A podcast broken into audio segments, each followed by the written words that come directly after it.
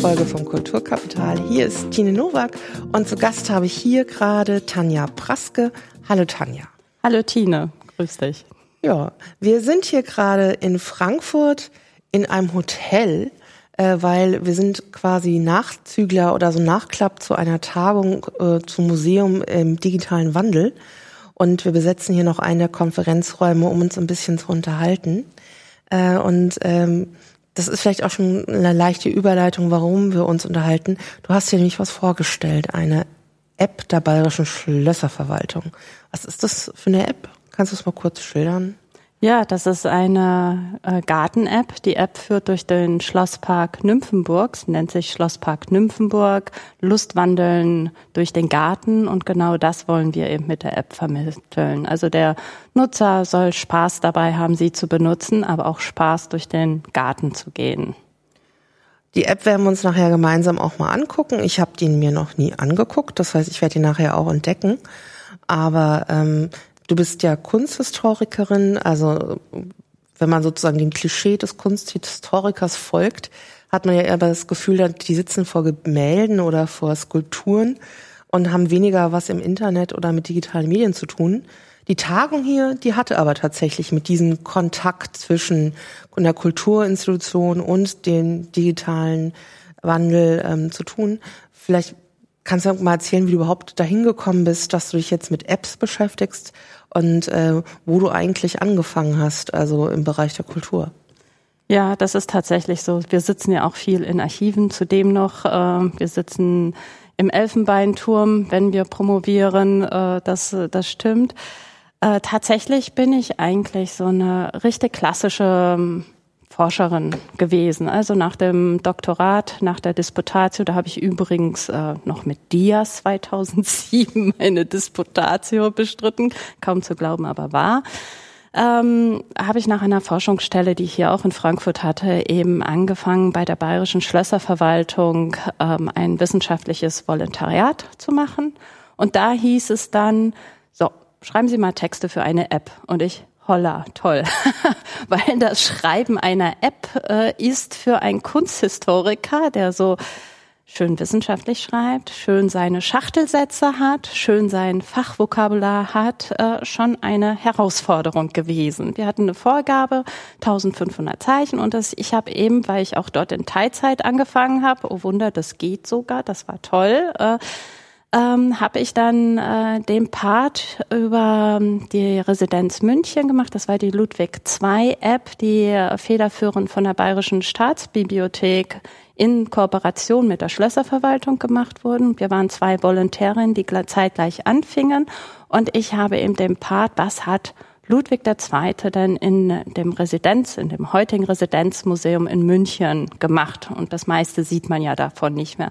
Also das war so mein erster Berührungspunkt mit diesem Medium, aber noch in dieser klassischen Art und Weise schreiben Sie mal Texte dazu aber halten Sie die Texte möglichst kurz, ähm, dampfen Sie Vorhandenes ein. Äh, und das haben wir dann eben gemacht. Das war eine klasse Herausforderung und das hat auch bei uns im Haus so in der Bayerischen Schlösserverwaltung Tor und Angel, wie auch immer man das sagt, geöffnet, dass wir äh, ja ein Projekt dort ins Leben ausgerufen haben. Der ähm, Leiter des Residenzmuseums ähm, der Referatsleiter ähm, war sehr offen den sozialen Medien gegenüber, hatte vorher auch weniger Berührungspunkte, so wie ich. Äh, wir waren auf einer Tagung, die nannte sich Aufbruch Museen Web 2.0, wurden von den äh, heutigen Kulturkonsorten damals, das war 2011, also bis 2011 hatte ich tatsächlich null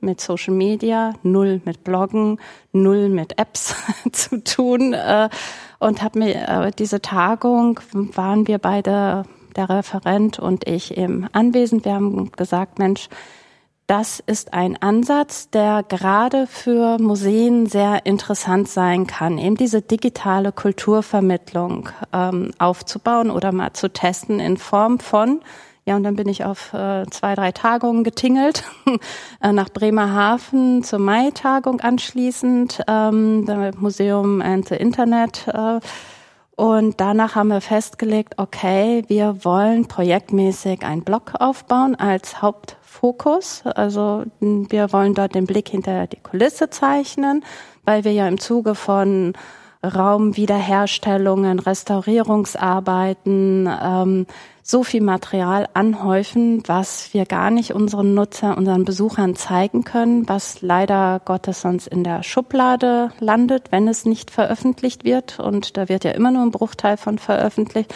Aber das sind so die kleinen Geschichten, die wir auch äh, die wir auch einfach erzählen können, was wir so herausgefunden haben, was das Wichtige bei einer Restaurierung auch von Rahmen äh, ist oder Wiederherstellung eines, eines Raumes.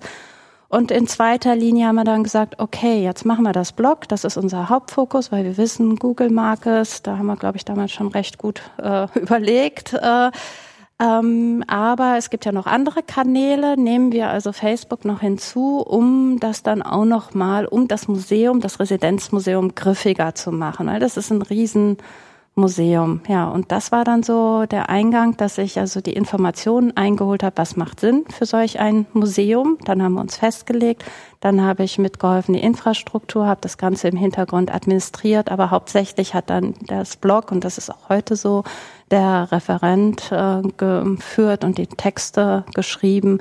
Und ich habe dann damals Facebook gemacht. Ja, und dann habe ich wohl gezeigt, aha, die Frau Praske kann ja schreiben und jetzt erzähle ich zu viel. ich habe gerade gewunken, weil ähm, bevor du so beim Blog schon einsteigst, vielleicht um nochmal deutlich so. zu machen, dass 2011, wenn das ist ja was Neues für dich gewesen ja. und warum das so für dich neu ist, vielleicht einfach, dass mal kurz mal erzählst, mit was du dich denn davor beschäftigt hast, einfach um nochmal den Kontrast aufzumachen ähm, zwischen den Feldern, in denen du dich noch in der Kunstgeschichte beschäftigt hast. Also vielleicht ganz kurz, was war dann zum Beispiel dein, dein Dissertationsthema und, ähm, und was du dann plötzlich mit anderen Medien im Museum gemacht hast, was ja ein sehr viel angewandteres Feld ist.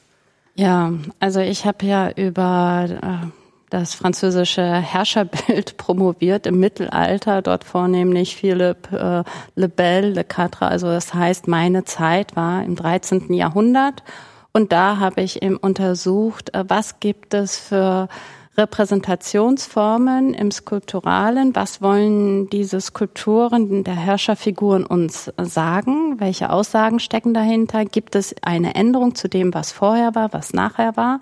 Also so ganz äh, klassisch ähm, war ja dann hier auch in Frankfurt in dem äh, Projekt, DFG-Projekt, ähm, äh, historische Emotionsforschung zwei Jahre beschäftigt, wo ich meine Dissertation also weitergetragen habe. Hier ging es darum, die Emotionalisierung im Antlitz einer Skulptur vielleicht fassen zu können aus äh, historischer Emotionssicht, also auch die Analyse der Skulpturen.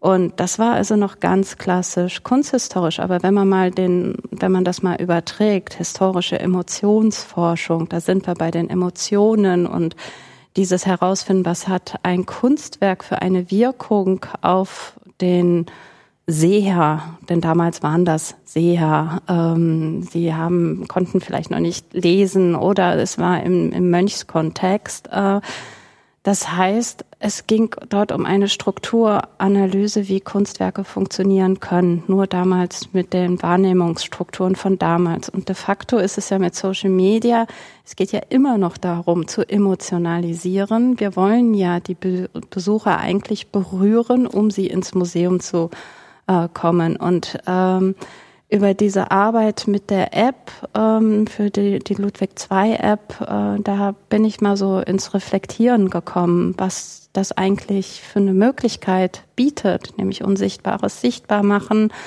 ähm, weg vom Wissenschaftsjargon, wirklich versuchen, den Laien berühren zu können. Ich weiß nicht, ob es jetzt Antwort deine Frage beantwortet. Also mich hat's einfach fasziniert, was man mit dem Medium machen kann, dass hier auch Emotionalisierung eine ganz große Rolle spielt.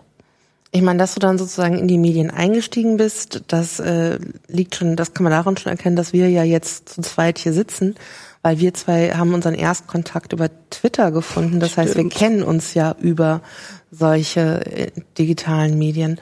Und ähm, ich weiß auch, das hast du auch gestern nochmal erzählt und ich weiß, du hast in deinem Blog, du hast ja auch mittlerweile ein eigenes Blog davon beschrieben, dass es schon auch so ein, so ein Wandel war, diese Welt, also diese, diese Möglichkeiten oder diese Werkzeuge für dich zu entdecken. Also ich meine, ich weiß nicht, ob du dir hättest vorstellen können, also 2007, als du dort noch im Kunsthistorischen Institut gearbeitet hast, dass du auch als Kunsthistoriker, selbst als Mittelalterforscher, mit äh, Blogs arbeiten könntest. Ähm, und ähm, kannst du mal kurz davon berichten, was, was das für ein Wandel für dich war? Also auch nicht nur in der, in der Arbeit, sondern auch persönlich.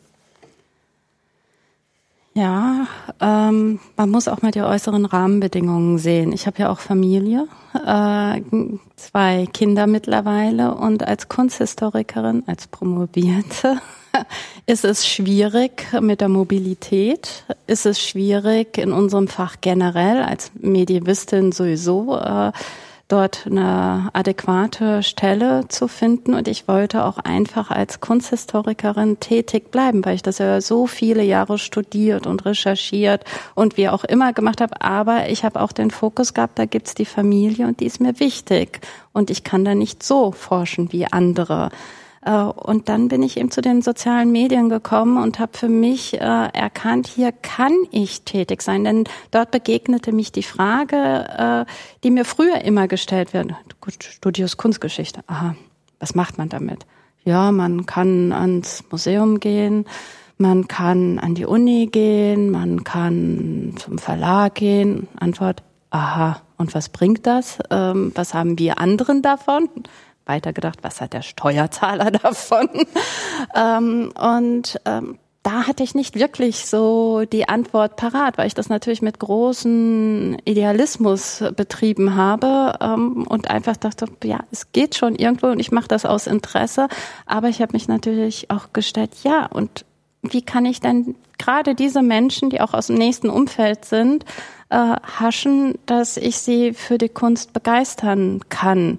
Das, das funktioniert nicht direkt mit der klassischen Forschung, es sei denn, und da haben wir ja heute sehr viel gehört und auch hier die Naturkundemuseen machen sich ja viele Gedanken darüber, wie sie ihr, ihr Verhältnis von Forschung und Besucherpartizipation äh, ist. Ähm, da sah ich einfach die Chance, das zu vermitteln, weil mir es mir dann Spaß machte, äh, mein Wissen vielleicht auch herunterzubrechen und äh, etwas vermitteln zu können. Und hier sehe ich auch das unmittelbare Feedback. Ich muss nicht warten, bis bis äh, ich eine Anfrage für eine Publikation bekomme oder bis jemand mich dafür vorschlägt, sondern ich mache einfach selber. Und ehrlich gesagt, ich mache sehr gerne selber.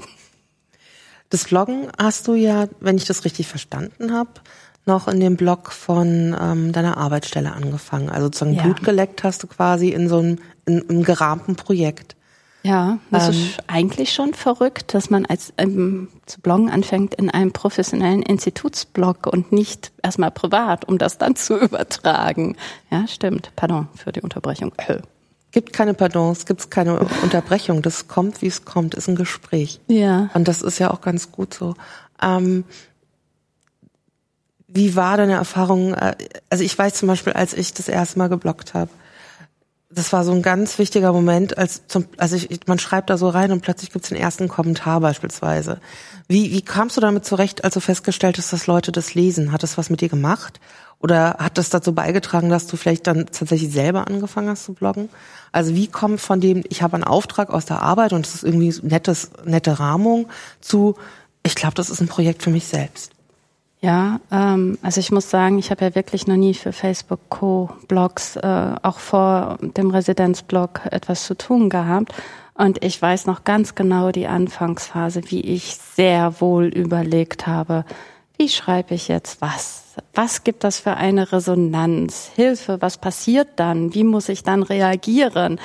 Ich war ja eine andere Schreibe gewohnt und ich wusste, okay, da muss ich anders schreiben. Und ich habe mich am Anfang ziemlich verrückt gemacht, aber am Ende hilft tatsächlich nur Learning by Doing und für Kulturinstitutionen kann ich auch eigentlich immer nur auf den Weg mitgeben, wenn ihr damit anfangt. Ähm, ähm, ja, Welpenschutz. Macht es einmal. Wenn jemand wirklich nicht in dem Sinne eine Freifahrkarte hat, aber wir haben sie irgendwo. Wir können auspro ausprobieren. Wir haben ja auch eigentlich vielleicht sogar den Auftrag, neue Dinge auszuprobieren. Denn es geht ja darum, dass wir auch Wissen vermitteln wollen. Und jetzt habe ich selber den Punkt verloren, wie ich die Kurve kriege zum eigenen Blog. Ach so, ja, genau.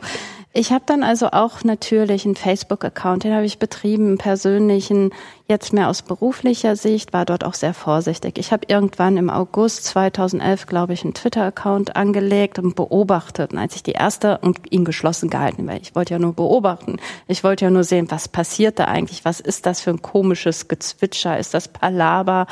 Was machen die Leute da eigentlich? Ich habe es erst close gehalten und dann erhielt ich eine Anfrage von jemandem, der 15.000 Follower hatte, der mir folgen wollte. Und ich dachte, Hilfe, was will der von mir? Ich will doch gar nichts. Und dann irgendwann habe ich gemerkt, äh, ich muss einfach selber machen. Das Medium macht mir Spaß und ich twitter jetzt einfach drauf los. Also habe mir keine Strategie zurechtgelegt, habe persönlich einfach drauf los äh, getwittert und dann habe ich Blut geleckt. Dann habe ich gemerkt, Mann, wie spannend ist das denn? Da war ich auf einer, äh, auf einer auf ähm, einer Tagung in Duisburg, ähm, Startkonferenz äh, war es 2011. Ähm, und da war ich vollkommen geplättet. dass es war, also es ging darum Social Media für Kultur, Leute, also nicht nur institutionell bedingt.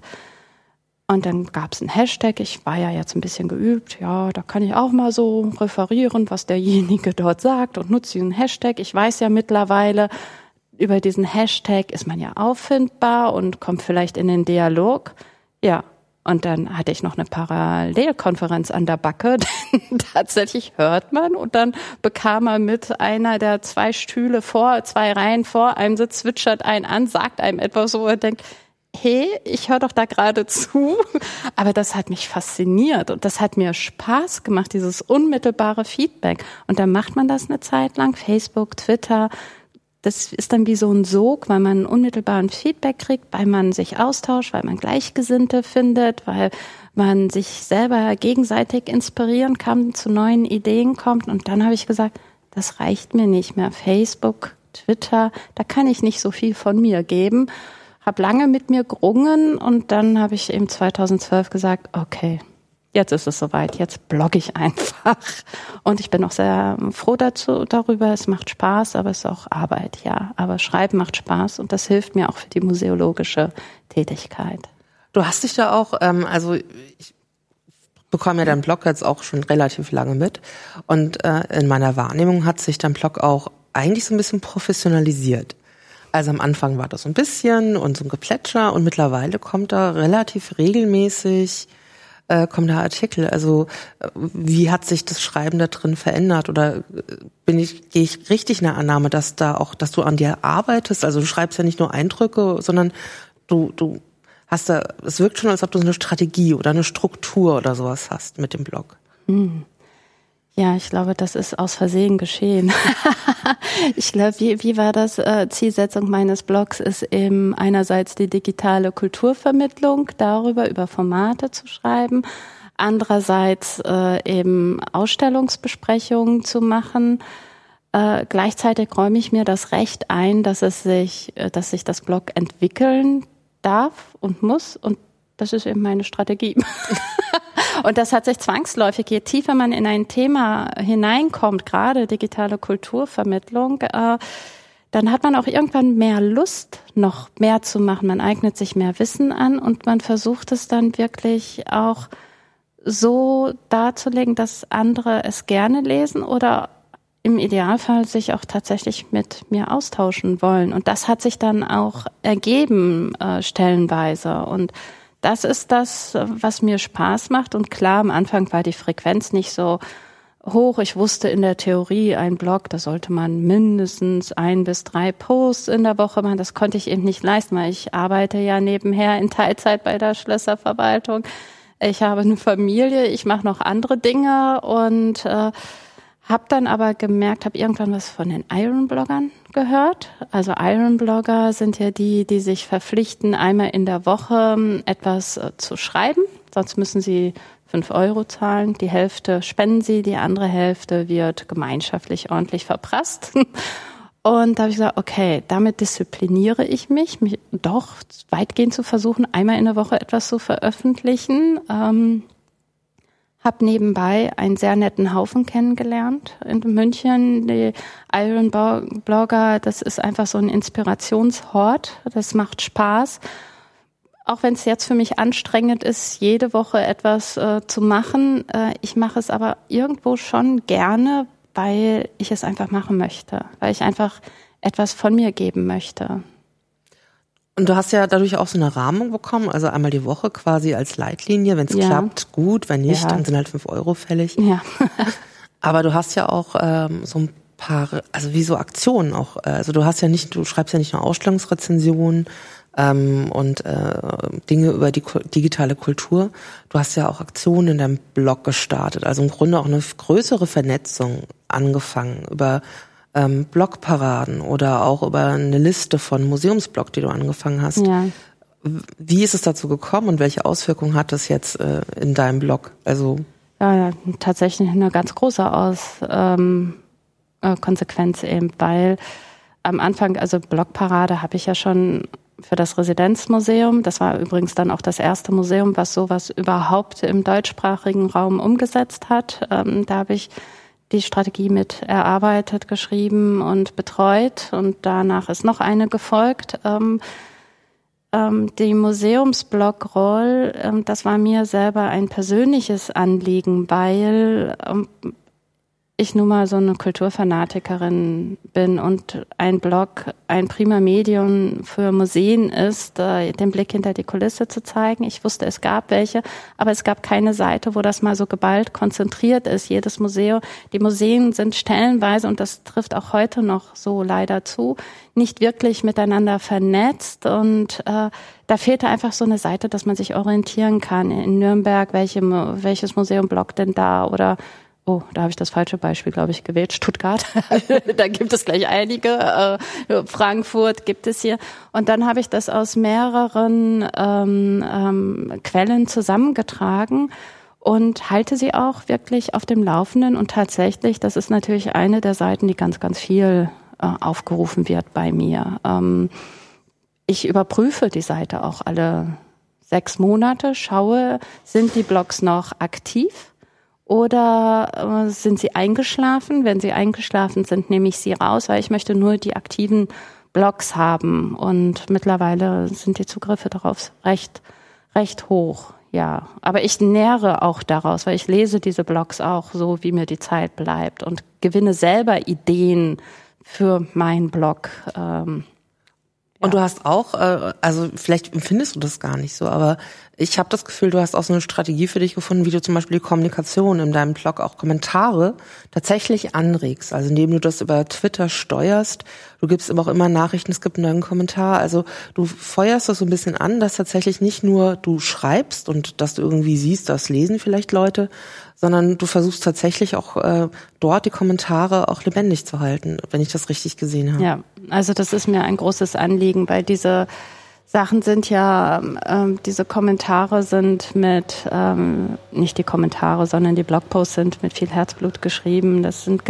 sind Gedanken, die haben mich länger beschäftigt und ich möchte darüber diskutieren. Und das sind aber auch teils so elementare Sachen, die diskutiere ähm, wert sind. Und das funktioniert nur, wenn das die Leute machen. Es wird ja viel auf Facebook kommentiert oder ein kurzes Kommentar auf Twitter, aber diese Dinge sind nicht sichtbar, sie sind nicht dauerhaft, sie sind nicht nachhaltig. Erst ein Blogpost, den man kommentiert, da tritt man wirklich in den Dialog, der für andere noch sichtbar ist. Und dann kann auch ein Artikel auch einige Zeit später noch weiter diskutiert werden. Und das finde ich eben das Spannende und auch das Richtige, weil dann kann jeder eigentlich für sich, auch Kulturinstitutionen, die, mein Blog wird ja dort wahrgenommen, ähm, eben für sich auch überlegen, was ist mir da wichtig, was kann ich daraus ziehen. Und ja, ich plädiere spreche es jetzt gerade nicht richtig aus, hatte Plädiere. vorhin plädiere. Ich habe vorhin Französisch twittern müssen, dann bin ich noch ein bisschen durch den Wind, äh, nicht nur deshalb, sondern auch wegen der Tagung. Ich bin eh gespannt, ob wir jetzt demnächst hier rausgeschmissen werden.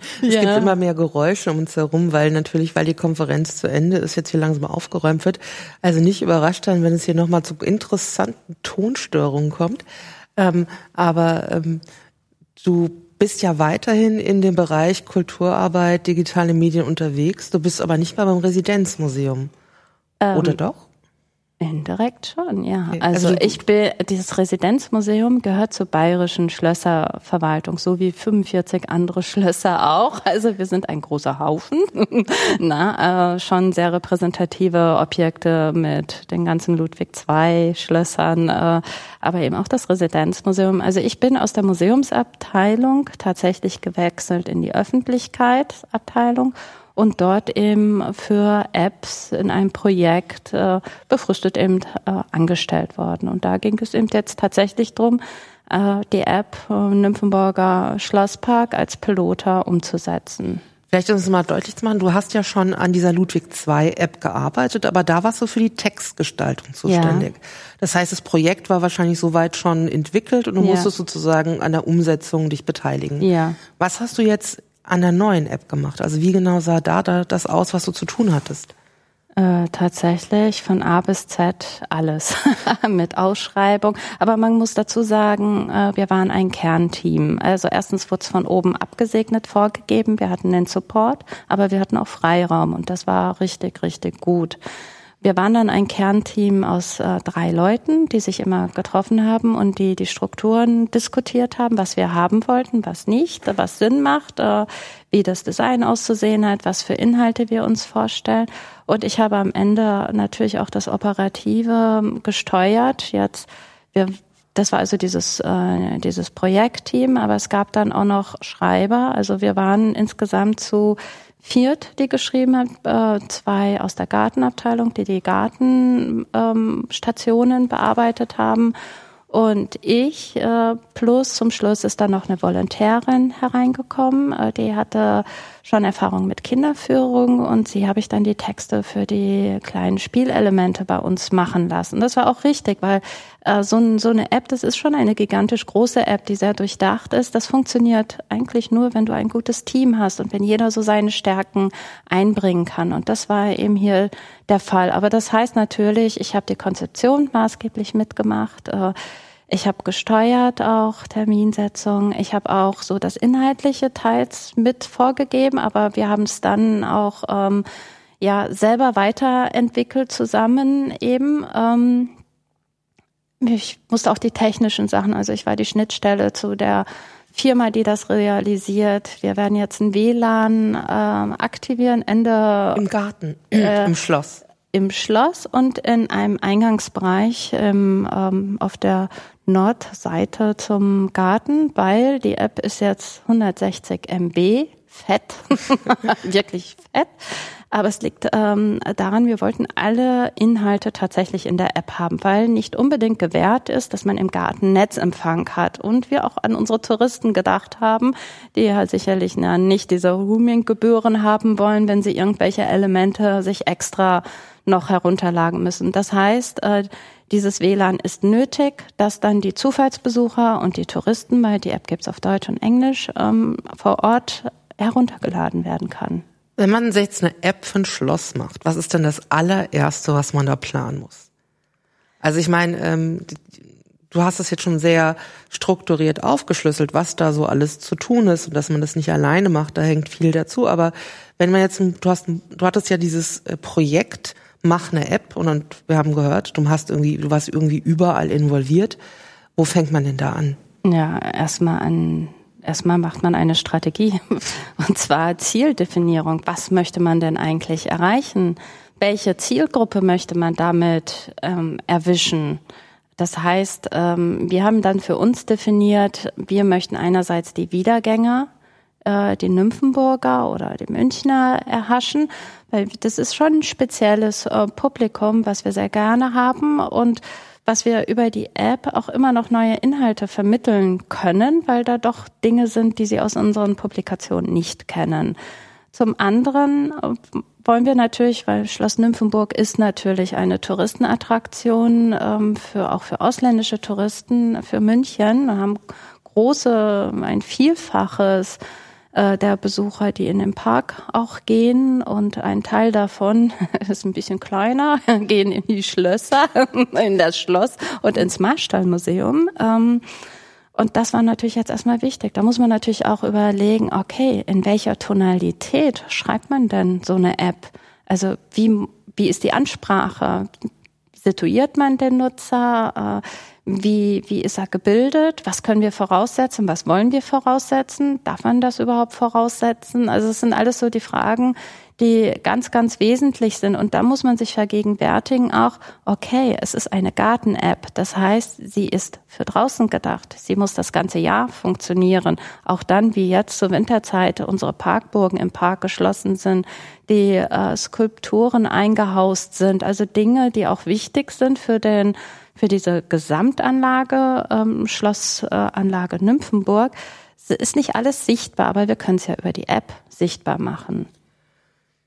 Das war also die grundsätzliche Strategie und da eine Außen-App macht ja dann nur Sinn, okay, da müssen wir ja Punkte anbieten. Wo soll denn derjenige da hingehen? Was ist denn interessant? Wir wollen, wie gesagt, die Wiedergänger, die ja viel kennen, äh, haschen, aber vielleicht kennen sie dann doch noch nicht diese Gartenstation, wo was Besonderes ist, wo man einfach dran vorbeigeht, so eine Aufwerfung von einem Hügel.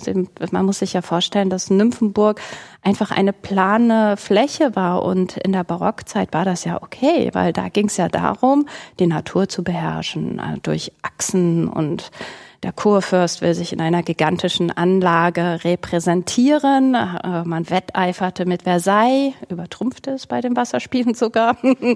Ähm, und dann kommt das 19. Jahrhundert und dann ist all das, was im Barock so in war, ist dann vollkommen out, weil es geht darum, dieses Naturverständnis, äh, ähm, dass man Natur auch erscheinen lassen kann, so dass man die Kunst dahinter nicht sieht. Denn das ist ein englischer Landschaftsgarten. Und dann wird eben, es gibt nichts Drögeres als eine monotone Ebene für einen Landschaftsgär englischen Landschaftsgärtner im 19. Jahrhundert. Da müssen Hügel her, da müssen Wiesentäler her, da müssen äh, da kann man nicht Pflanzen in irgendwelchen netten Formen äh, gestalten, äh, in Tieren, was auch immer, sondern es geht da um den Naturbegriff. Äh, und dann ist eine Anhörung, an die würde man heute vorbeigehen, die wurde aber dorthin komponiert. Dann sind Wege, stumme Führer, die den Lustwandler, und so heißt ja auch unsere App im Untertitel, Lustwandeln durch den Garten, das wollen wir wieder vermitteln. Das ist ein Begriff auch aus dem 19. Jahrhundert, der speziell für den Nymphenburger Schlosspark auch ähm, von den Gestaltern definiert wurde und vielfach beschrieben wurde.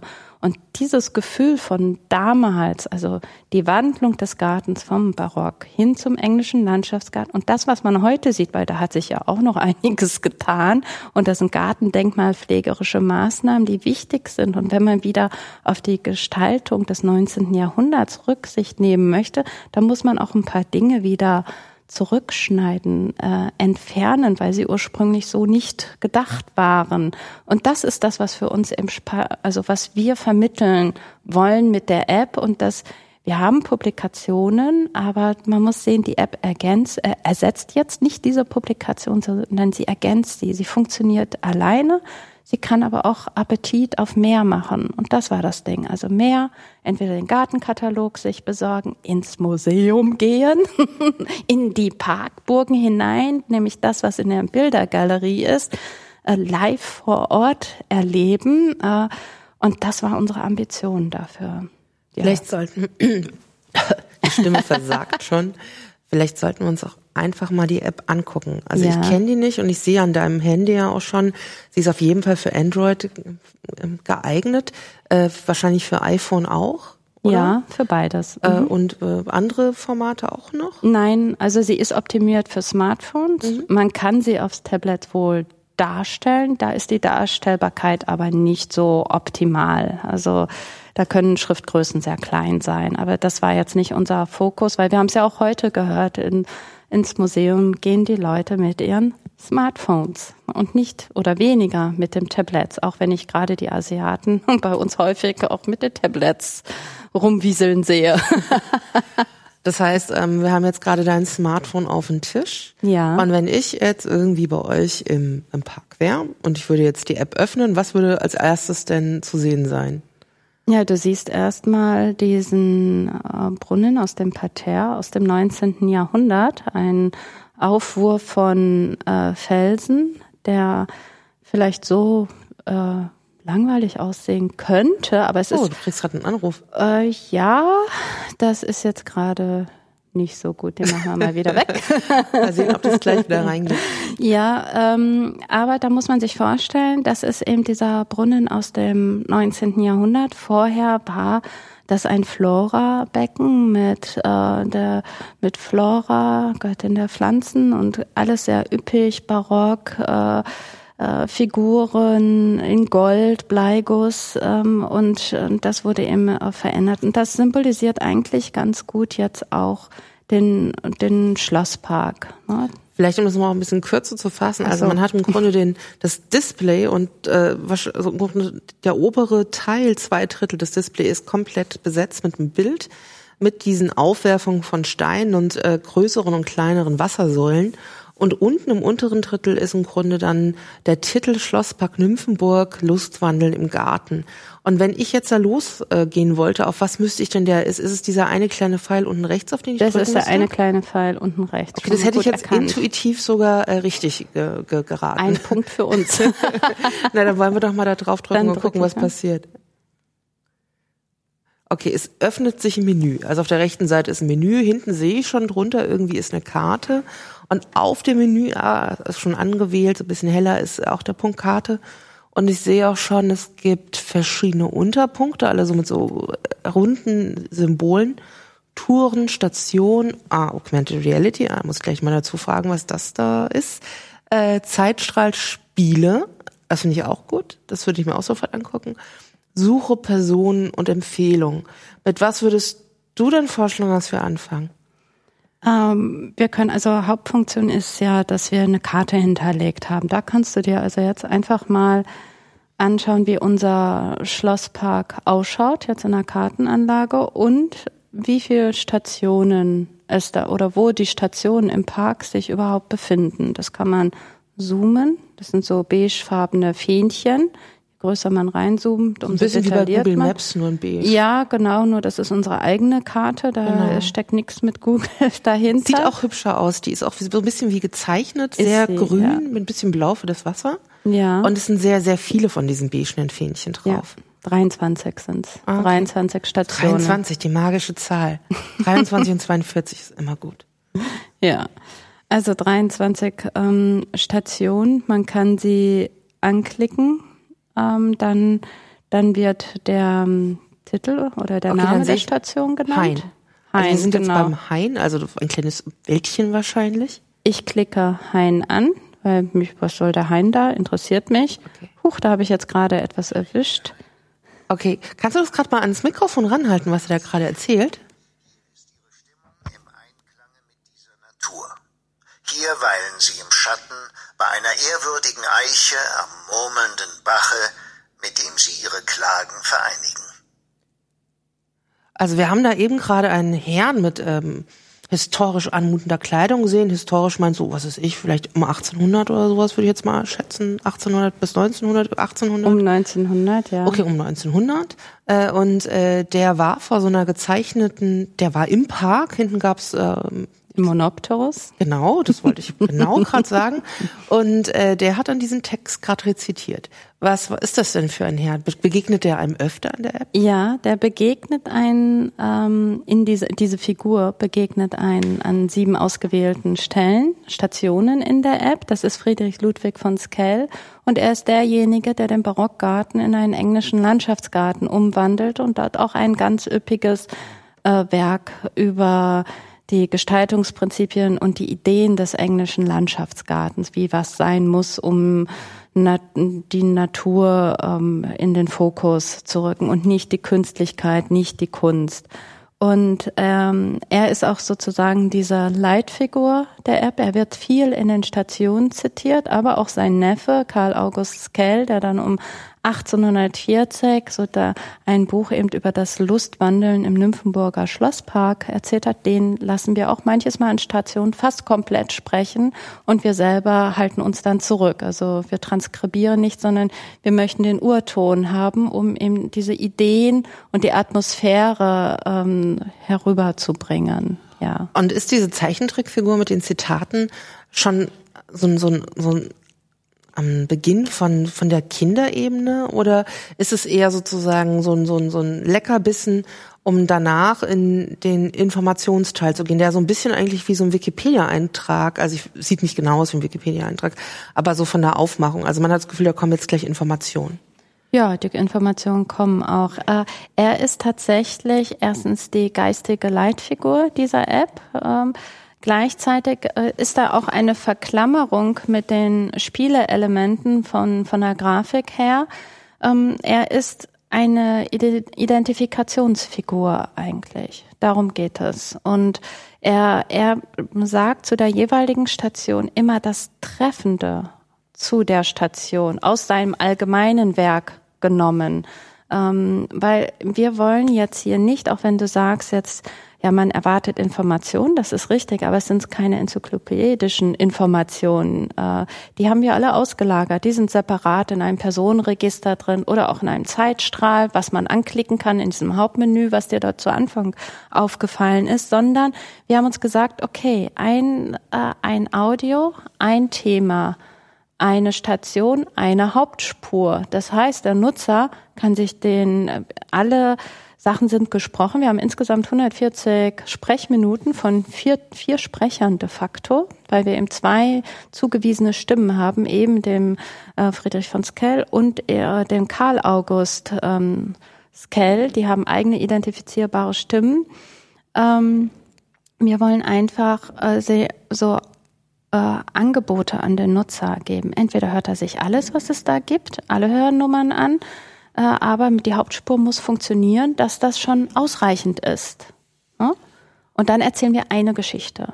Wir sind ja jetzt an der Station Hain und darf ich mal kurz, also ich, das Akkukabel reicht, glaube ich, gar nicht so lang, nee. dass ich, aber ich will da mal reinlesen. Also wir haben auch da wieder ein Bild und man sieht tatsächlich so ein Hain mit Wiese und unten drunter ein bisschen gefettet ein gartenkünstlerisches Gestaltungselement und dann gibt's die Infos, die kann man scrollen.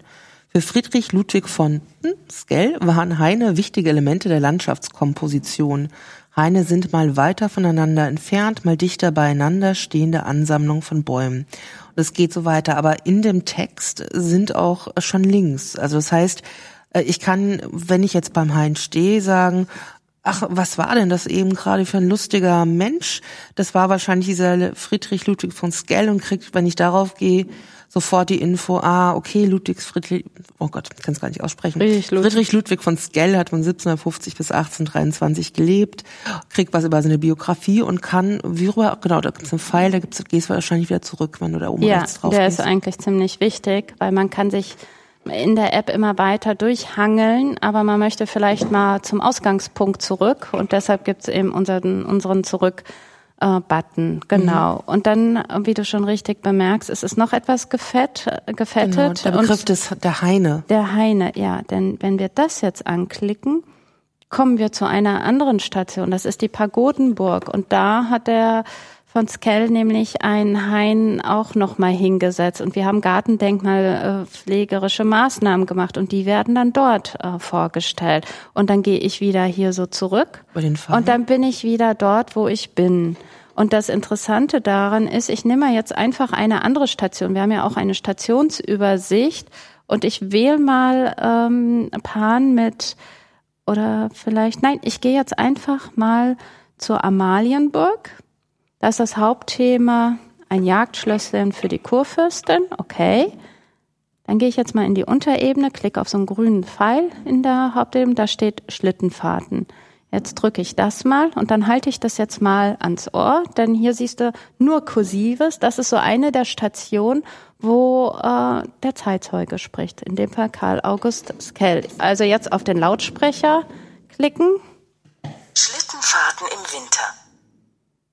Amalienburg, dieses liebliche Schlösschen, dessen Inneres einen wahrhaft bezaubernden Anblick ganz eigener Art gewährt, wird gegenwärtig von König Ludwig I. besonders zur Winterszeit bei den Hofschlittenfahrten öfters besucht. Der König pflegt mit 30 oder 40 der höchsten und hohen Personen seines Hofes in reichen und geschmackvoll gezierten Schlitten und unter dem Klange der sie begleitenden Musik sich aus München hierher zu begeben, da selbst in dem runden Spiegelsaale nach aufgehobener Tafel einen ländlichen Tanz zu halten und des Abends unter Fackelschein sich wieder zurück in die Stadt zu begeben. Schildert Karl August Skell. Okay, das heißt, da habe ich jetzt diesen Zeitzeugen und es gibt halt äh, dann auch immer noch mal, je nachdem, was so eine Station wahrscheinlich hergibt, unterschiedliche Unterstationen. Ja. Wenn es noch mal spezielle Themen dazu gibt, Genau. wie diese Schlittenfahrt. Ja, das ist dann zu der einzelnen Station. Wenn man mal sowas gehört hat, weil 140 Minuten sind eine Menge und man weiß vielleicht nicht unbedingt, wo war das noch mit der Schlittenfahrt, äh, dann haben wir, geht man wieder zum Menüpunkt, geht zur Suche und gibt dann hier, ich gebe jetzt mal nicht die Schlittenfahrt ein, sondern ich gebe mal, es gibt nämlich auch so einen Wasserschlitten, den gibt es nur einmal. Ähm, den gebe ich jetzt einfach mal ein. Und dann wird ausgeworfen, aha, Wasserschlitten ist an der Badenburg. Und dann kann ich mir das dort nochmal ansehen. Also es ist auch eine Volltextsuche hier drin, die man nochmal filtern kann. Ja. Aber was ich immer schon gesehen habe, wenn man in die Suchfunktion ge geht, dann gibt es nicht nur so ein Suchfenster, sondern es tauchen automatisch unten drunter in der Suche diese, diese Stationen auf. Richtig. Das heißt, wenn ich auf Stationen gehen würde, käme dann auch oben der Suchschlitz oder käme dann nur die Station? Nur die Station. Das ist ja die Suchfunktion. Ne? Und dann gucke ich noch mal ein bisschen weiter. Äh, äh, das ist ja so aufgebaut, dass es oben immer so eine Art Balken mit Text gibt. Dann gibt es irgendwas auf dem Display, je nachdem, wo ich mich gerade befinden, befinde. Und ganz unten gibt es auch noch mal einen Balken mit links einem Info-Button. Dann ganz rechts den Menüpunkt, sodass jemand zum Menü zurückkommt. Und dann gibt's drei Dinge, die ich also teilweise verstehe. Also ich sehe irgendwie ein, ein beigenes Symbol für einen QR-Code. Ich habe ein beigenes Symbol für eine, für eine Fotofunktion. Und das Weiße, ich glaube, es ist eine Klingel oder sowas. Ich sehe es von hier Ja. gerade gar nicht so genau. Genau. Was kann ich denn damit machen? Also kommen wir jetzt auch einfach zur Funktionsweise hin, weil das ist auch eine GPS-geführte App. Man kann also sich für Touren entscheiden oder wenn man das GPS anhat, sich auch in, individuell durch den Park leiten lassen. Und dann gibt es dieses Klingelsymbol, was du siehst, und das meldet sich nur dann, GPS ist an des Handys, wenn du an einer dieser programmierten Stationen angelangst, dann ringelt's Ach. und da kriegst du die äh, Nachricht, Achtung, hier sind abrufbare Inhalte, wollen Sie sie sich anhören? Dann sagst du ja oder nein. Und dann äh, kommst du dann zu dieser Station und kannst dann hören, kannst äh, sehen, weil ja dann auch noch Bildergalerien hinterlegt sind. Es sind Videos, wir haben Oktokopter fliegen lassen und all diese Dinge sind äh, eingebunden. Es gibt Experteninterviews von ganz unterschiedlichen. Wir haben einen Restaurator, wir haben eine Kunsthistorikerin, Museum, die Museumsreferentin für Nymphenburg, wir haben äh, den Referenten vom Bauamt für Nymphenburg und wir haben auch äh, jemand aus der Gartenabteilung, der eben auch die Texte hier zum großen Teil mitgeschrieben hat und wunderbar erklärt. Und diese Aufnahmen, die wir über diesen Oktokopterflug gemacht haben, die sind auch an diesen Expertenstationen teils äh, integriert. Das sind wunderbare Aufnahmen. Aber das heißt, diese App ist nicht nur so ein Spaziergang in die Zeit, also nicht nur eine Zeitreise zurück, wo man sich die verschiedenen historischen Stationen angucken kann, sondern ihr bietet auch tatsächlich so einen Blick hinter die Kulissen, das sagt man immer sogar einen Blick hinter die Kulissen, ähm, aus dem Jetztzustand. Das heißt, aus dem Moment, wo das ein Museum oder musealer Raum ist, ähm, und mit den Leuten, die diesen Raum derzeit auch aktuell bearbeiten. Ja. Also es, das ist nicht nur ein Blick zurück, sondern auch ein Blick in die Gegenwart. Ja. Was macht man denn äh, mit den anderen zwei Funktionen, mit der Fotokamera und dem QR-Code? Ja, also gerade ein, eine Gartenanlage bietet wunderbare Kulissen. Es gibt plötzlich das Motiv, was man unbedingt fotografieren möchte, auch mit dem Handy eben, weil ja heute die Handys so gut sind. Äh, Dann hat der Nutzer also die Möglichkeit, er klickt auf dieses Symbol, das können wir jetzt auch machen, denn es funktioniert auch hier am Tisch, äh, kann, äh, drückt also da drauf, dann öffnet sich die Funktion seines Handys. So, du hast von mir vorhin ein Foto gemacht, jetzt mache ich das im Gegenzug und äh, klickt da drauf. Was passiert? Ich werde gefragt, speichern. Ja, ich kann es Ja. auch verwerfen. Ich will es aber nicht verwerfen. ich Nein, speichere speichern es. Äh, dann geht es eben einerseits in die Fotogalerie des Handys, aber du siehst, es öffnet sich ja noch etwas anderes, nämlich das betriebseigene System und die Apps, äh, die man selber nutzt. Und dann hat man die Möglichkeit, eben in seine sozialen Netzwerke, so man das denn möchte, es geht sogar auch WhatsApp, eben das, was installiert ist, kann man dieses Foto hineinteilen. Wenn man das nicht macht, geht man hier wieder zurück und ist da. Also man muss es nicht äh, teilen, aber man kann das Foto, was man gemacht hat, äh, hat man erstmal sicher im Handy. Und dann kann man sich weiter hier durch den Garten begeben. Also du hast gesehen, es ging auch schnell. Ja, ja, es ging total schnell. Das heißt, ähm, wenn da jetzt dieses Symbol mit dem QR-Code ist, ist es wahrscheinlich ein QR-Code-Scanner, der dann aufgeht. Richtig. Das ist, wir haben hier perspektivisch so ein bisschen gedacht, weil es kann ja sein, dass wir noch Zusatzinformationen mal geben möchten, die jetzt nicht hier in der App äh, inkludiert sind. Und die können wir dann, die kann der Nutzer, wenn er so einen QR-Code irgendwo im Garten sieht, hat er seinen Reader selber dabei, dann klickt er den an und ähm, äh, du siehst, es öffnet sich das Feld, also er kann dann einscannen und diese Zusatzinformationen dann abrufen. Mhm. Und er kommt auch da wieder ganz schnell raus.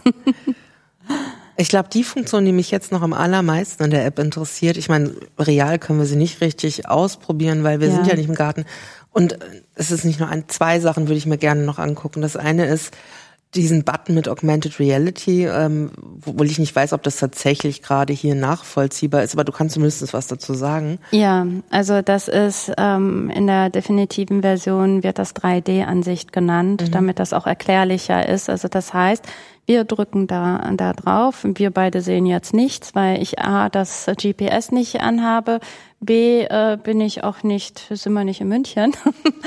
ähm, damit kann also der Nutzer, wenn er das klickt, äh, seine Handykamera über das Gelände, also vor sein Auge halten und herumgehen. Dann sieht er die Stationen angezeigt, wo sie sich befinden wie sie heißen, äh, was nahegelegen ist, ist natürlich fetter dargestellt als das, also größer als das, was weiter entfernt ist. Er hat dann die Möglichkeit, dass er da auf diese Bezeichnung der Station dann klicken kann und dann ist er wiederum direkt in, äh, bei der Station. Also es ist eine Zusatz einerseits eine Orientierungsfunktion in dem Garten. Ich möchte mal wissen, was um mich herum ist.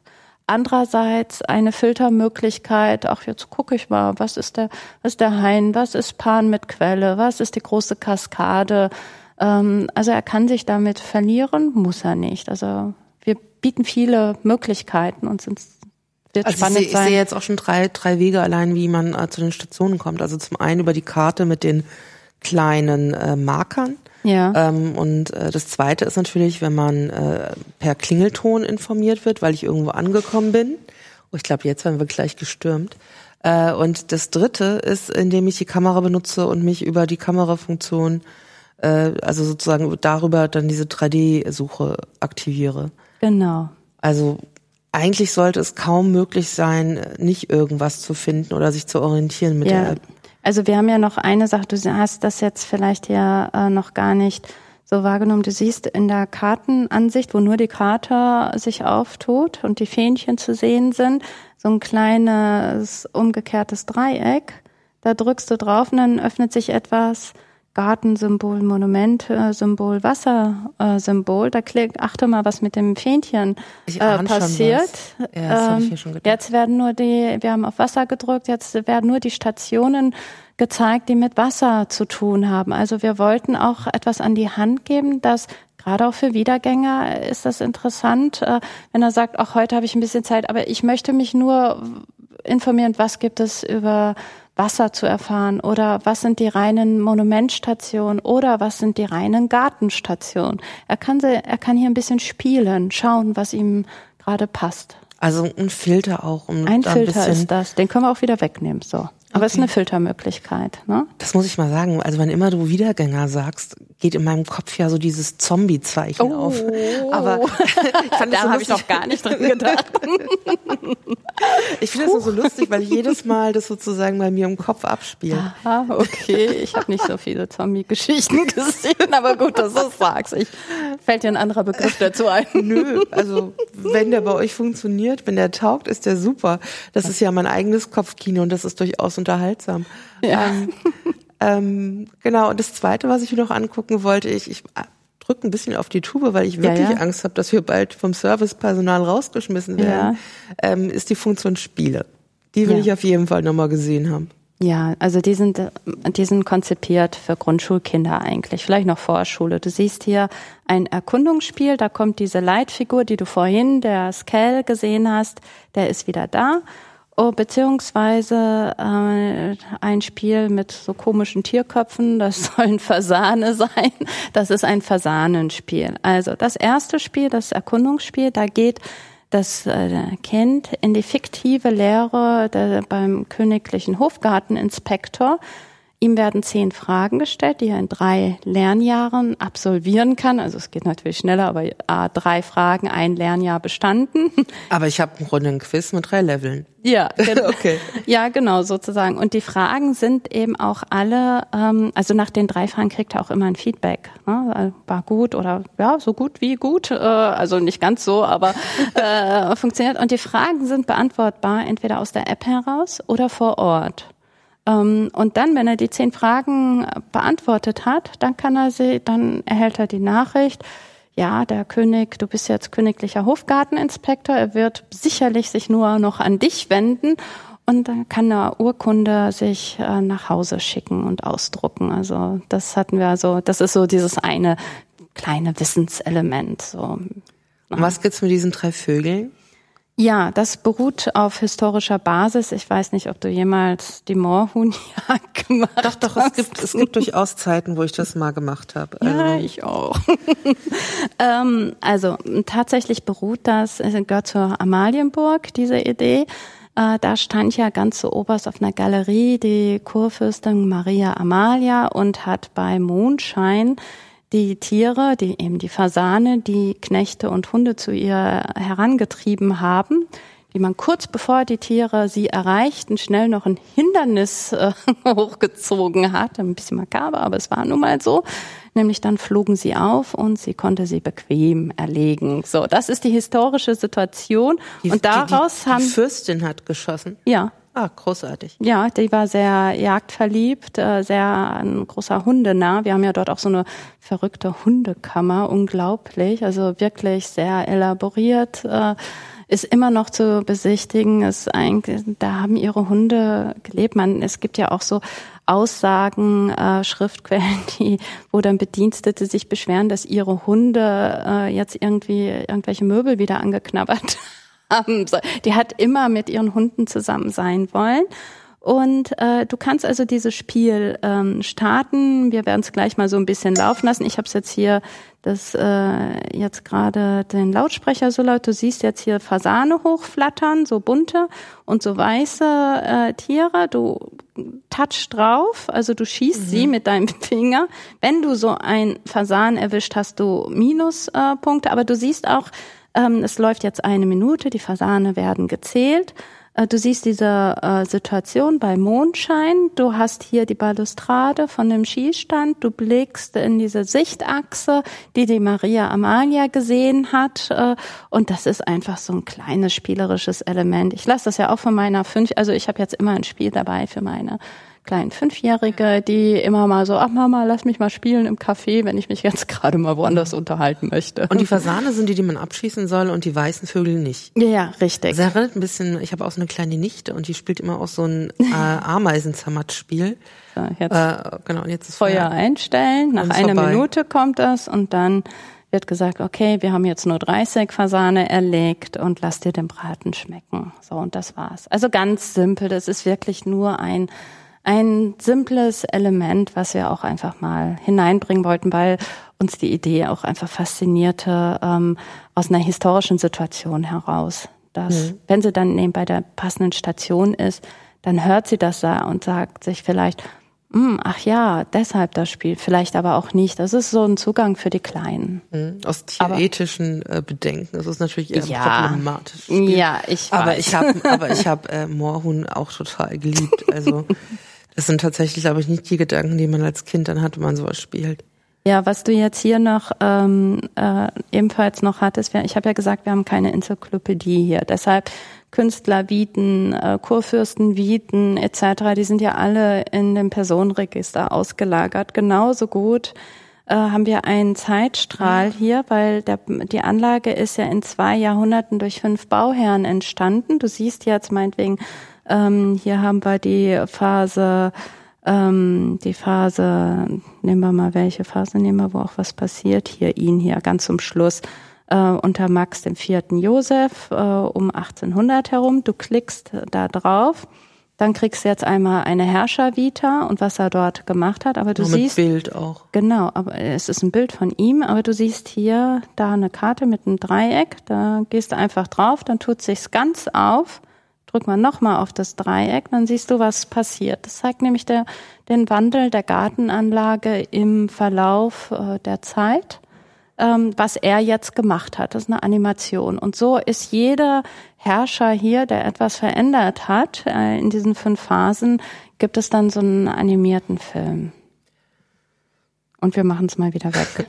So. Ich meine, die Frage, die jetzt im Grunde noch ein bisschen offen bleibt, ist, gibt's die schon? Kann ich die jetzt schon runterladen? Ja. Also irgendwo im App Store? Ja, du kannst sie eben jetzt äh, schon runterladen im App Store, Kostet im äh, Google Play Store. Nein, sie ist kostenfrei. Okay. Äh, immerhin. Also Ja. das ist ja schon mal immer äh, eine äh, Hürde, die dann äh, schon mal genommen ist. Ja. Und das heißt, jeder, der da ist, also man kann die sich auch so angucken, ohne dass man da ist, dann kann man aber nicht alle Funktionen nutzen. Also Was meinst du ich mit meine, wir so können die, angucken? wir, wir können die ja auch hier in Frankfurt Ja, uns jetzt anschauen. ja, das ja. heißt, wenn ich jetzt irgendwie Interesse habe, auch als Vorbereitung, Ja. kann ich da schon draufgehen und ich kann sie aber nochmal mit GPS und der Fotofunktion oder der QR-Code-Funktion nochmal anders vor Ort auch gebrauchen. Was ja auch ganz wichtig ist, weil ich denke, im Garten ist es natürlich auch das Erlebnis des Gartens. Da hat man vielleicht nicht unbedingt die Muße, sich da so richtig durch alles durchzuklicken. Wir haben ja auch sehr üppige Bildergalerien. Üppig deshalb, ich mache mal jetzt einfach eine auf, weil ähm, du, du kannst sie ähm, anklicken. Ähm, jetzt, ich klicke jetzt nochmal so. Eben Äh. kam schon wieder die Animation reingewackelt. Ja, ähm, hier, wo haben wir das jetzt? Die Bildergalerie im großen Parterre. Dann öffnet sich das jetzt erstmal ein Bildausschnitt, darunter hellblaue Punkte, einen schwarzen Punkt. Das zeigt dir an, wie viel jetzt dort hinterlegt ist.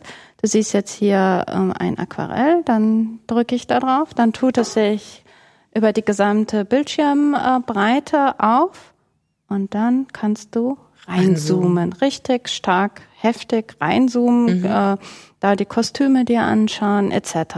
Ne? Also das ist auch nochmal ein we wesentliches Element, was du vielleicht nicht im Park bei Sonnenschein äh, unbedingt wahrnimmst, weil dort äh, das Display reflektiert, je nach äh, Gerät. Das ist auch wahrscheinlich etwas, was du entweder im Schatten unter einem Baum, wenn du Muße hast, machst, oder aber du sitzt eben nachbereiten, vorbereiten zu Hause auf dem Sofa und sagst so, jetzt habe ich die Muße, jetzt möchte ich mir das mal genauer anschauen. Also ich habe es ja mit meiner Kleinen getestet und ich war echt erstaunt. Also sie wollte jedes Bild und vor allen Dingen natürlich die Bilder, wo es Kostüme gab.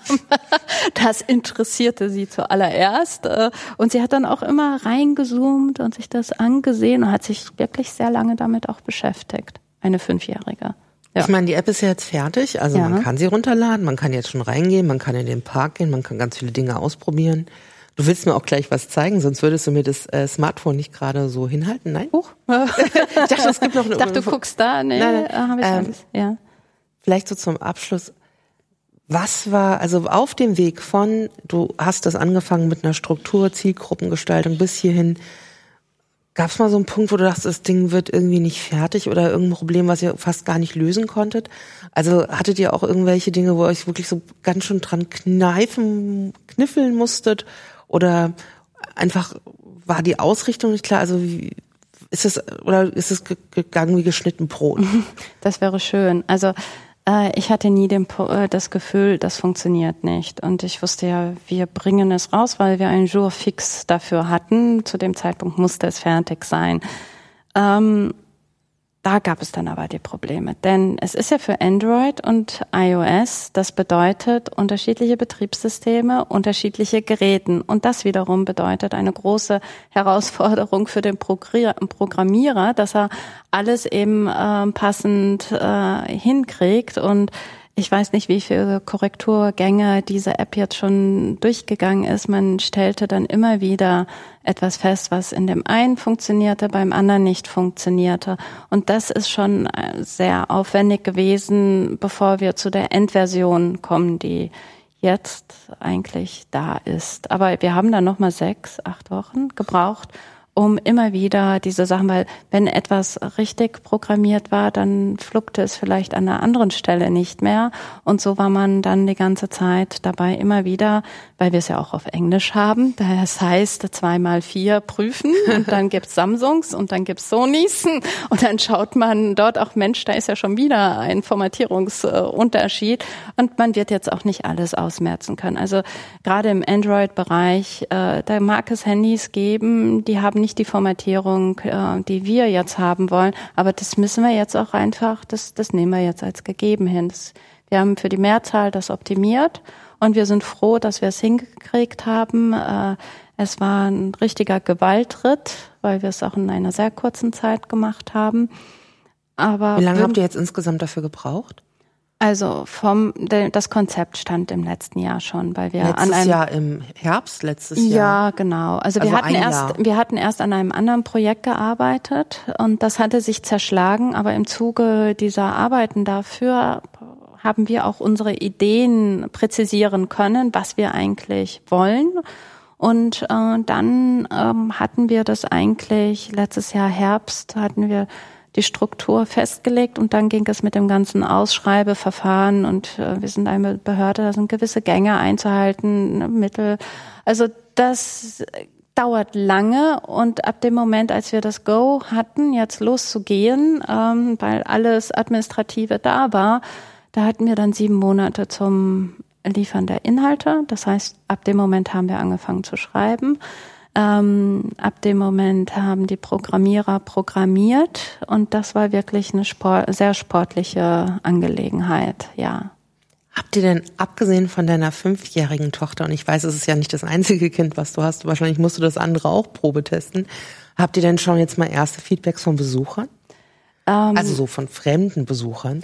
Also Fremde, wir haben es jetzt noch nicht eingefangen, weil wir ja noch immer damit beschäftigt waren, dass es dass wir die korrekte Version haben wollen und zum anderen wir auch noch auf das WLAN vor Ort warteten und so noch nicht noch nicht so diese große Werbeaktion gestartet haben, sondern das wollten wir erst im Boot haben. Dann haben wir ja eine Garten-App. Ich habe gesagt, die ist auch saisonbedingt.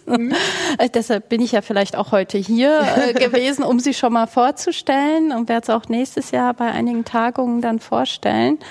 Und ähm, wir werden dann noch richtig äh, durchstarten. Ich habe jetzt nur so weitläufigen Bekanntenkreis, äh, äh, die ähm, das mal getestet haben, sich auch als nicht so Smartphone-affine sehr gut also einfinden konnten. Äh, dass die, die intuitive Usability in dem Fall wohl funktioniert, aber ich bin gerne offen für Feedback, weil ich brauche das Feedback, dass man dann weiß für ein zukünftiges äh, Projekt oder was wir hier auch einfach noch optimieren können, weil das ist ja auch unser Erstlingswerk. Das, Also kann man doch eigentlich fast äh, damit schließen, wenn ihr Leute aus München kennt oder in München, um München wohnt, nutzt mal die Gelegenheit, mit dieser App da in diesen Park zu gehen und dann twittert die Tanja Praske an und Richtig. gibt ihr Feedback, damit sie die letzten Mängel äh, noch ausmerzen kann. Oder auch das Positive. Ich höre auch gerne Positives. Also auch die, also insbesondere die vielen, vielen, vielen positiven Kommentare äh, gerne einfach an Ja. Tanja schreiben und dann äh, wird sozusagen das dem Endprodukt nutzen und ansonsten vielleicht auch einfach die, die Tanja freuen. Ja. Dann hören wir damit Und die. Schlösserverwaltung, Und die genau. Schlösserverwaltung. Und bevor wir jetzt hier wirklich rausgekehrt Ja. werden, es hat, am immer hat sich auch schon mal die Tür geöffnet, es sind Ja. schon auch Leute reingekommen, haben uns angeguckt. Machen wir uns doch auf den Weg nach Hause und äh, Ja. danke, dass du da warst. Danke fürs Gespräch. Eine Danke Stunde dir. acht, äh, länger als du dachtest, ne? Ja, das war sehr kurzweilig. Es hatte mir auch sehr viel Spaß gemacht. Das ist das erste Podcast. So fand ich echt schön. Du, es war eine sehr, sehr, sehr angenehme äh, Atmosphäre mit dir. Habe ich sehr gerne gemacht. Danke Ja, dir. war jetzt auch total schön für mich und wer weiß, irgendwann ein anderes Mal und ähm, tschüss beim Kulturkapital. Ja, tschüss.